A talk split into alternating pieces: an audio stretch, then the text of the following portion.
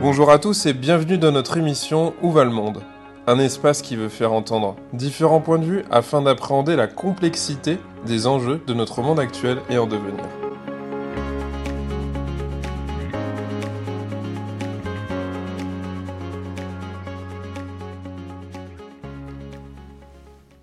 Jean-Charles Ehrenschmidt, bonjour. Bonjour.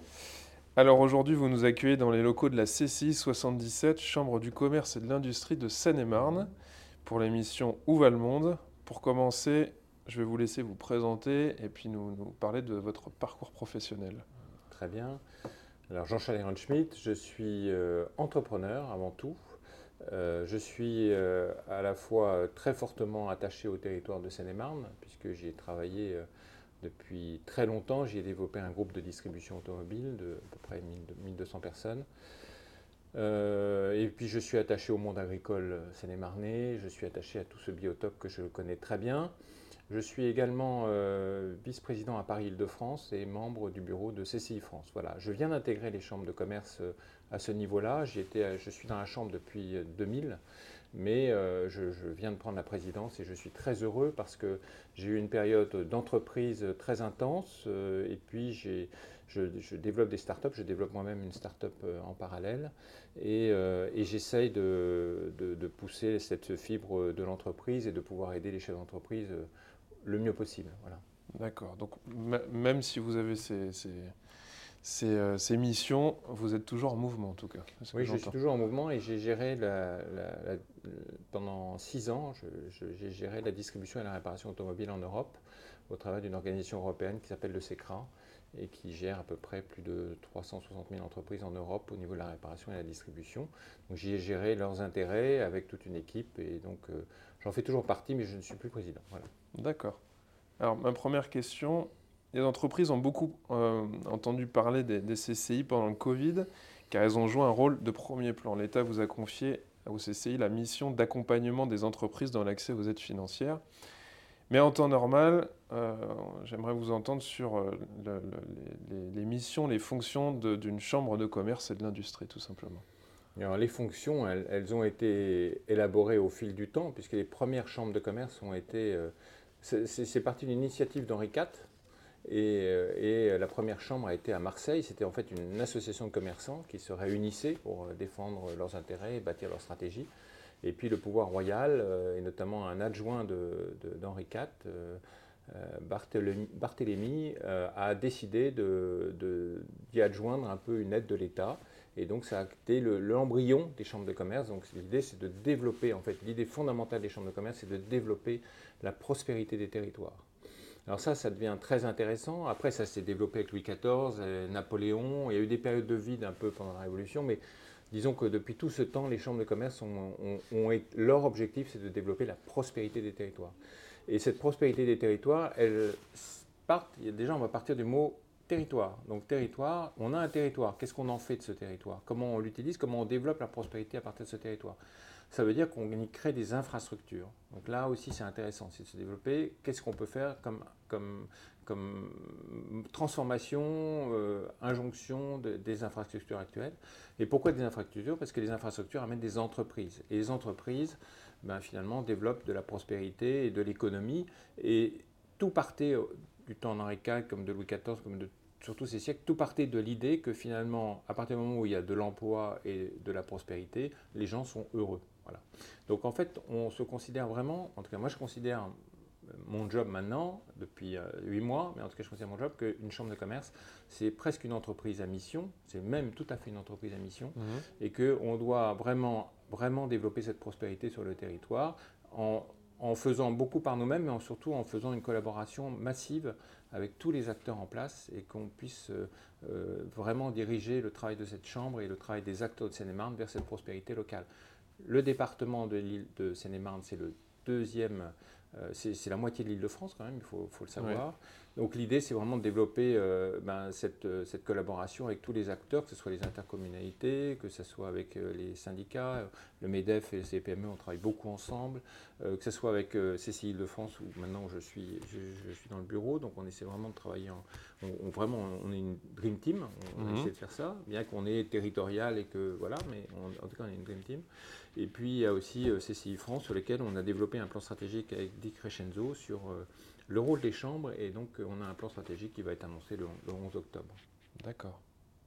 Un peu plus concrètement, vous, vous parlez de, développer la prospérité. Ça, consiste en quoi sur le terrain? Alors déjà, euh, sur l'organisation, c'est qu'on a, on a mis en place, on a simplifié le, rôle des, pôles, des élus. Vous savez qu'il y a à la fois des, personnes qui travaillent, puis des élus qui donnent mhm. de leur temps bénévolement.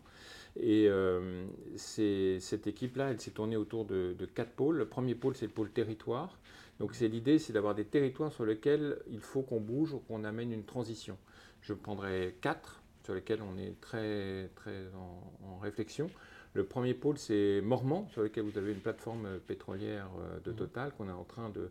Total nous a demandé de la transformer vers plus d'écologie. Donc on, a complètement arrêté la transformation de cette plateforme et on trouve des fournisseurs autour de tout ce qui est transformation écologique et transformation énergétique. D'accord. Donc ça c'est un premier projet qui est vraiment passionnant. Le deuxième projet qui est, qui est vraiment intéressant, c'est qu'on est sur le pôle de Roissy. Donc on s'intéresse beaucoup à Roissy. Moi j'ai une grande expérience aussi dans le, dans le métier du service les plateformes de services. Roissy, c'est une plateforme de services. Donc c'est l'évolution de cet aéroport et comment il va apporter ce service et comment il va aussi avoir son empreinte écologique qui va être mieux gérée à terme. Mhm. Vous avez des grands aéroports comme Atlanta, comme euh, même Pékin, qui réfléchissent énormément à cette, à cette marque et à cette signature écologique. Voilà, vous avez, euh, nous venons de rentrer dans la fondation euh, Gustave Eiffel, nous sommes en train d'y rentrer pour développer sur surtout euh, un axe de travail autour de la ville durable et de la mobilité, puisque c'est vraiment la seule université qui a ça comme axe de travail, la mobilité.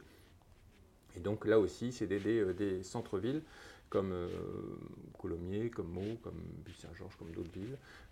voilà, donc on essaie de, vraiment d'y travailler pour améliorer cette durabilité, cette mobilité, cette prospérité de commerce de centre-ville, puisqu'il y a vraiment des villes qui ont des résultats très très différents les unes par rapport aux autres. Voilà, donc développer le commerce et développer l'industrie. J'en ai parlé avec Total, mais il y a d'autres pôles. Il y a le pôle de Villaroche, qui est un pôle énorme au centre de Seine-et-Marne, sur lequel on, travaille avec le préfet, avec toutes les, parties prenantes. on va en tout cas fortement s'impliquer dans le dossier pour euh, trouver des solutions autour, je pense, de l'industrie. D'accord. Alors, je vous ai parlé du premier pôle, qui est le pôle territoire. Après, vous avez le pôle entreprise, qui est aussi passionnant. C'est qu'on accompagne les entreprises de A jusqu'à Z. C'est-à-dire que quand je dis A, c'est la création, donc le créateur, que ce soit le créateur jusque finalement à l'international s'il a envie de se développer à l'international, mais aussi jusqu'à sa transmission ou à sa transition ou à sa transformation. Donc on a, cette, euh, on a vraiment des groupes de travail sur le financement, on a des groupes de travail où on essaie vraiment d'accompagner le chef d'entreprise dans ces donc par exemple, sur le, on vous parliez du Covid, on a accompagné énormément d'entreprises à mmh. traverser le Covid. Ça a été reconnu nationalement et même euh, départementalement. Donc on a été très très présent pour les accompagner dans les aides, dans l'obtention des aides, dans, le, dans, le, voilà, dans toute cette transition, même dans l'après-crise. On a essayé vraiment de, les accompagner beaucoup. Voilà, donc on est, euh, on est sur le terrain, c'est un grand département à Seine-et-Marne. On a vraiment... Justement, pendant le Covid, vous aviez assez d'acteurs pour pouvoir euh, suivre toutes ces entreprises? Et on l'a fait beaucoup au travers du, digital. On l'a fait avec la préfecture, avec des, des, des, On a participé dans tous les bassins d'emploi à des réunions spécifiques. Euh, et puis aussi, on a travaillé tout ce qui était digital au niveau du commerce. Donc on a Vivons Local, on a créé des plateformes de, vente locale pour aider aussi les gens à, continuer leur commerce malgré tout. Voilà. Donc voilà, donc ça c'était un exemple, mais il y en a, il y en a, beaucoup d'autres. Euh, il y a aussi l'accompagnement des chefs d'entreprise euh, en difficulté, qu'on essaie aussi de, les accompagner quand il faut. Voilà. La formation, euh, on a parlé territoire, on a parlé entreprise. Le, le, il, y a, il y a un troisième pôle, mais je vais y revenir tout de suite à la formation, parce que je veux bien qu'on suit l'ordre de l'organisation. Hein. Euh, il, y a le, il y a le pôle prospective. En fait, il y a aussi une transformation qui touche, la transformation, euh, que ce soit des données ou que ce soit la cybersécurité, qui touche énormément d'entreprises. Vous avez l'hôpital de Créteil qui a été hacké dernièrement. Euh, et il y a beaucoup de chefs d'entreprise qui sont, qui sont touchés et qui sont. Voilà, donc nous organisons aussi, par exemple, c'est un exemple de prospective, nous organisons le 19 octobre ici une grande conférence avec le préfet, avec l'ANSI, avec tous les acteurs autour de la cybersécurité pour mettre en place un plan justement pour lutter contre la cybersécurité. Voilà, j'en ai terminé, donc vous avez vu, tout part du territoire, entreprise, et puis prospective et accompagner les transformations. Et maintenant, la formation. C'est le quatrième pôle qui est très important. Euh, on a la grande chance d'avoir l'UTEC, qui est une école euh, d'apprentissage. L'apprentissage a connu un essor très important parce qu'il y a eu des aides supplémentaires. Et euh, on développe, on utilise l'apprentissage. Et puis l'apprentissage maintenant va jusqu'à Bac plus 4, Bac plus 5. Donc, ça veut dire que ça permet à des, à des étudiants ou à des jeunes qui ne savent pas trop aller ben, de rentrer dans une cellule d'apprentissage, de rentrer en contact avec l'entreprise et donc euh, finalement de, définir leur parcours. On a 2000 étudiants sur la Seine-et-Marne. Mhm. C'est pas rien, 2000 formés avec des très bons résultats. Euh, et, on développe trois filières. Le filière, euh, tout ce qui est autour de l'hôtellerie, de la restauration, une filière, tout ce qui est autour du commerce et, de, tout ce qui est informatique et tout ce qui touche le commerce. Et puis une troisième filière qui, euh, que l'on est en train de, développer, notamment sur la cybersécurité.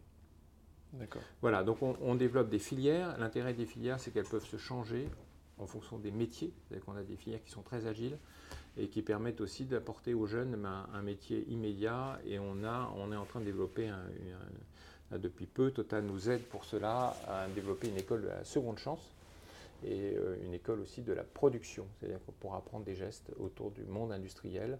Euh, donc euh, l'idée c'est vraiment de réapprendre des gestes que, les gens perdent, chaudronnerie ou autre. Et donc mmh. l'idée c'est de développer ces deux écoles. Voilà. Oui, parce que je me posais la question du, fait de réussir à adapter la formation aux demandes des entreprises. Vous parliez d'agilité. On a parfois euh, des exemples euh, sur le plan national où on forme et puis euh, il n'y a pas forcément de demande en face. Donc vous arrivez très rapidement à vous réajuster on aux demandes des entreprises? Ben, La cybersécurité, on l'a monté là. On, monté. on sent qu'il y a vraiment un besoin très important. Et depuis longtemps quand même. Oui, mais et ça arrive. On, s'en occupe. Là. Oui, c'est une bonne chose. On est en train de le faire. On a des beaux projets dans, le domaine là. Et puis, euh, voilà. Après, vous savez euh, aussi, ce qui est fantastique dans notre statut, c'est qu'on est, euh, on est à la fois une chambre est, dirigée par des élus des chefs d'entreprise, et en même temps, il y a une très belle équipe qui, qui s'occupe de tous ces dossiers-là. Et en plus, on a quand même l'État qui est avec nous. On est semi-public. Donc euh, en fait c'est un travail avec le préfet aussi, donc c'est ça aussi, ça, a beaucoup de, ça donne aussi beaucoup de force à notre, euh, à notre travail et on est complètement euh, à la fois apolitique, on a, le seul souci c'est de développer la prospérité du territoire. Mmh. Donc c'est le seul le sens commun, le, vraiment c'est cette ligne-là qui est importante. Voilà, donc voilà, vous dites semi-public, ça implique quoi? C'est une question qui. Bah, semi-public, c'est qu'on est tout à fait, on est une chambre territoriale, donc c'est-à-dire qu'on gère notre budget, on gère nos actions, on gère complètement euh, notre volonté de, faire, mais en même temps, on, rencontre au préfet, on rencontre à l'État, on, on a une tutelle, hein, mmh. grosso modo, qui, nous, qui surveille nos comptes, qui, euh, qui, à qui on partage toutes nos opérations, et, en fait, c'est ce mariage d'entrepreneuriat et d'État euh, qui est intéressant justement par rapport aussi aux crises très impactante qui pourrait arriver. Voilà. c'est peut-être une charnière même indispensable finalement parce que les collectivités territoriales ou le monde politique qui ne serait pas connecté à l'entreprise, ce serait quelque chose qui, aura du mal à prendre. Donc c'est vraiment quelque chose qui est, qui est intéressant. C'est une courroie de transmission C'est une courroie de transmission et c'est un travail... Euh, euh, je dirais, euh, un peu main dans la main. Il n'y a pas une autorité hiérarchique, c'est plutôt mmh. un, partenariat. Et, et, je trouve ça très très intéressant comme statut. ça a été très décrié à un moment, mais mais je trouve qu'il y a vraiment beaucoup de choses à faire. La prospective que vous avez pour la Seine-et-Marne, euh, elle va jusqu'où en fait? C'est quoi les, les, grands projets dans les 10-15 ans à venir? Alors on, a, on s'est fait, euh, on fait un séminaire tout de suite, en, moi j'ai pris mes fonctions en décembre, euh, tout de suite on s'est fait un séminaire avec tous les élus, on a défini nos trois valeurs. La première valeur c'est la solidarité, l'anticipation, une grande question ça. Voilà, l'anticipation, parce que en fait vous avez des, voilà, donc on a choisi des thèmes d'anticipation euh, et l'efficacité. Donc l'efficacité aussi pour une chambre c'est très important, ça nécessite aussi de, voilà. Mais la solidarité elle peut être en interne et aussi en externe, donc ça c'est aussi très important. Euh, et puis euh, en anticipation on a choisi vraiment trois thèmes, mais, je dirais les deux premiers, on a choisi la cyber, donc tout ce qui est cybersécurité on l'a choisi tout de suite. Et on a choisi toute la, la signature écologique. On a organisé tout de suite en février un, on a eu beaucoup, beaucoup de monde euh, sur la biodiversité, donc notamment tout ce qui est méthanol, gaz, etc. On, est un, on est un département agricole, donc il y a beaucoup de choses à dire aussi. Donc on a fait ça avec GRDF et on a eu beaucoup, beaucoup de monde. Les gens ont envie d'avoir, en tout cas en ce qui concerne leur mobilité, avoir une vision de, de, de là, ce qui, là où il faut qu'ils aillent en fait. Mmh. D'accord. Bon. Vous avez un parcours professionnel dans le monde de l'automobile. En ce moment, c'est, on en parle énormément. On parle de sobriété énergétique, de difficultés d'approvisionnement dans les, dans les pays fournisseurs, euh, de voitures électriques, d'empreintes écologiques. La voiture électrique, c'est vraiment euh, le must en termes d'écologie et en même temps, c'est une catastrophe mmh. en fonction de qui nous explique son point de vue. Euh, comment ce secteur s'adapte à tout cela vous, avez certainement des choses à nous dire. En tout cas, vous avez un regard là-dessus. En tout cas, j'ai une belle vision européenne en tout cas de, ce qui se passe. On vient de négocier avec euh, Thierry Breton le Data Act, donc sur tout ce qui est données automobiles, euh, parce que les voitures sont des voitures connectées, donc sont des objets connectés, donc ça mhm. va être très intéressant. vous avez négocié ça alors? Oui, on a, au niveau du SECRA, on a, on a été un des acteurs euh, majeurs dans, dans l'évolution. Euh, Plus précisément, ça signifie quoi? Parce que je ne suis bah pas sûr que tout le monde, euh, tous ceux qui sont à l'écoute sauront de quoi ça oh, parle. c'est simplement bah, définir la gestion des données, des in-véhicules données, c'est-à-dire des données qui appartiennent aux véhicules. La propriété, vous voulez dire, et la transmission. L'usage, comment on peut l'utiliser et servir.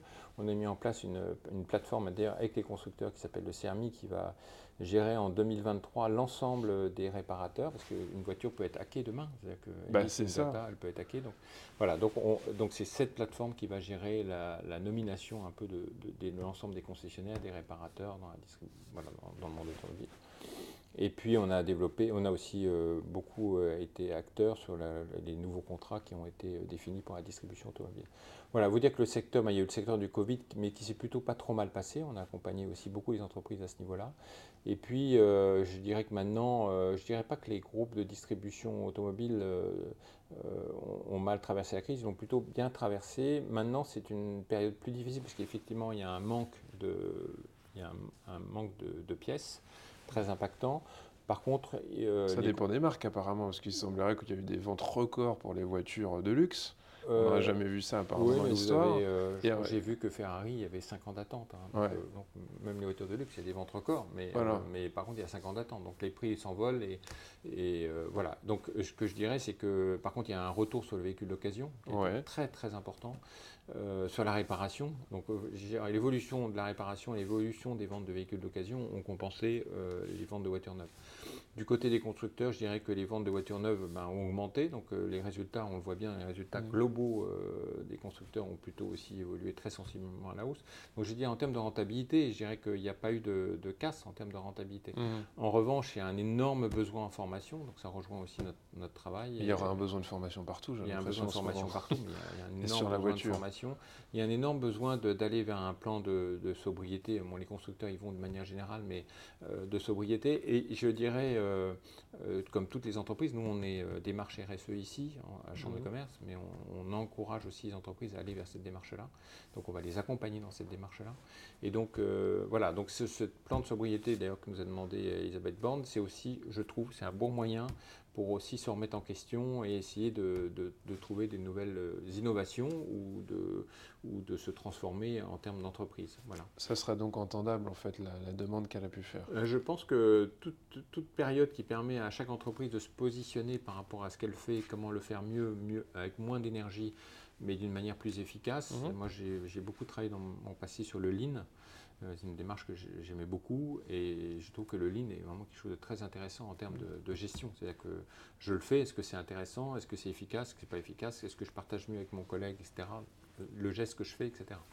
Donc euh, ça responsabilise aussi beaucoup. Donc, euh, voilà, et ça, ne culpabilise pas. Et ça ne culpabilise pas, au contraire, c'est un travail d'équipe. Oui, je, vous, je, vous, dis ça parce que vous, avez une bonne manière de prendre en fait ce mm. qui a été dit par Madame Borne et c'est vrai que pour d'autres ça a été plus compliqué à entendre. Euh, on peut entendre responsabilité ou culpabilité, mais en tout cas, vous vous encouragez En fait, j'encourage euh, à challengeant. profiter. Voilà, Oui, en fait, c'est très challengeant. Pour Une vous, c'est comme ça que vous le voyez. oui, oui, c'est très très challengeant. Après, euh, les gens veulent le faire ou ils ne veulent pas le faire, ils peuvent rester dans leur schéma, mais je trouve de se positionner, d'ailleurs les constructeurs le font tout le temps, c'est-à-dire qu'en fait il y a une réduction de coûts qui est permanente, Euh, et puis il y a une démographie qui augmente, donc de toute façon on est plus euh, avec Mm. moins, donc on est obligé forcément de se positionner euh, sur euh, comment faire mieux. Voilà. Mm. Donc, euh, et puis il y a des idées qui viennent, et si on travaille en collectif, euh, ben, on, a, on, a- on peut avoir plusieurs idées et on peut avancer plus vite. Voilà. Mm. Donc, euh, Sur l'écologie dans l'automobile, il y a... vous pensez qu'on va dans la bonne direction ou pas? Alors, sur l'écologie, je dirais qu'on va trop vite. Ouais, Moi, je trouve qu'il y a écologie, écologie. Il y a une écologie, alors je vais peut-être c'est un terme, c'est peut-être le Une terme qu'on utilise le plus en ce moment. qui est de dire bah, j'annonce euh, des faits euh, vite et je transforme vite. Ouais. Euh, et il y a une écologie euh, collective qui est une prise de conscience que le monde ne va pas bien et qu'il faut faire les meilleures choses pour euh, l'accompagner et que souvent bah, il y a des bonnes idées à droite et à gauche qu'il faut, sur lesquelles il faut réfléchir. Je pense que l'électrique n'est pas une mauvaise idée. Pour les, je vois les véhicules hybrides, on peut prendre le véhicule hybride qui est un véhicule avec des petites batteries, mais il faut mieux des petites batteries qui permettent d'aller effectivement, puisque la plupart des trajets sont des, véhicules- des trajets à moins de 30 km, Ouais. Là, c'est très intéressant. On charge euh, à droite à sa maison, on, on va chercher ses croissants, son pain, machin, et on repart. Et donc là, pour ça, c'est très très bien. En revanche, euh, des véhicules avec euh, des grosses batteries, euh, vous savez combien pèse une batterie euh, pour un camion? Dites-nous. 4 tonnes. Ah, quand même. 4 tonnes. Donc, Hmm. si vous voulez faire avoir un camion qui roule normalement, 4 tonnes. Donc, nous, on- en fait, au, au niveau du SECRA, on a, on a beaucoup mandaté pour. euh, on n'a pas été contre cette démarche de l'électrique parce que c'est- un plus quand même. Pour les villes, c'est un plus. Ouais. Pour les petits trajets, c'est un plus. En revanche, euh, pour, euh, pour les grands trajets, c'est une, une gabegie. D'avoir une grosse batterie, vous consommez autant avec le poids de votre batterie. Oui, et puis j'ai ouï dire, mais je, je ne sais pas si c'est vrai, mais que pour les bus, le tout électrique n'a pas toujours été une réussite Oui, oui. apparemment. Et puis, il n'y a pas d'infrastructure. C'est que vous Ouais. Vous, vous faites un grand trajet de Oui, il y a- il 800 y a un retard en fait. On va dire que le produit est bien, mais en fait, il n'y a pas la suite. quoi. Vous arrivez dans une station-service, je ne sais pas si ça vous est arrivé, y a pas vous forcément de place. Vous n'avez pas la bonne prise, parce que la prise a évolué. Et on fait la entre-temps. Queue, on commence à faire la queue. la queue, voilà. Donc ça n'a pas d'efficacité, quoi. Je dirais pas d'efficacité. Comme, comme le- le- la mobilité, c'est pour ça qu'on est rentré à la fondation. Moi, je suis très intéressé par la mobilité. Vous avez une mobilité qui finalement euh, empêche les gens de rouler et qui finalement entraîne une pollution qui est aussi importante qu'avant. Donc voilà. Donc l'idée, c'est d'aller. L'idée, c'est d'avoir moins de CO2. Voilà. En fait, l'idée, c'est d'avoir de. Voilà. Et je pense que l'hydrogène là-dessus a une belle capacité aussi d'avenir. Donc nous, on travaille beaucoup en Europe avec l'hydrogène. On va avoir des projets en, en Seine-et-Marne sur l'hydrogène qui vont arriver. Et on souhaite vraiment les accompagner. Parce que l'hydrogène, alors je ne suis pas pro-hydrogène plus que pro-électrique. hein. D'ailleurs, je pense que euh, a, a aussi des objectifs de faire hydrogène et électricité. Les deux vont, vont de pair. L'important, c'est d'aller chercher de l'énergie et de l'électricité propre Mmh. et donc euh, d'aller euh, soit vers les pays où il y a de très grosses chaleurs et ce qui se passe en ce moment et, Mm. et faire de l'hydrogène sur place et les rapatrier en, en- en Europe, il y a des solutions. Il y a des solutions. En tout cas, je suis forcément positif sur Mm. les solutions qu'on va trouver. Le problème, c'est de ne pas y aller trop vite Ouais. euh, et d'imposer ça aux gens. L'idée, c'est plutôt d'aller vers le, vers, le, vers le collectif, vers le- la réflexion, de faire un pas, de dire est-ce que ce pas a été bon? Un peu la démarche de Lim qui est, qui est très intéressante sur ce sujet-là. Quand je vous entends dire hydrogène électrique, ça me fait penser à, à- à- au- à l'hybridation euh, électrique thermique et je me dis que finalement, euh, c'est peut-être la meilleure solution parce qu'on est dans une forme de transition en fait. Tout à fait. Donc l'hybride est intéressante.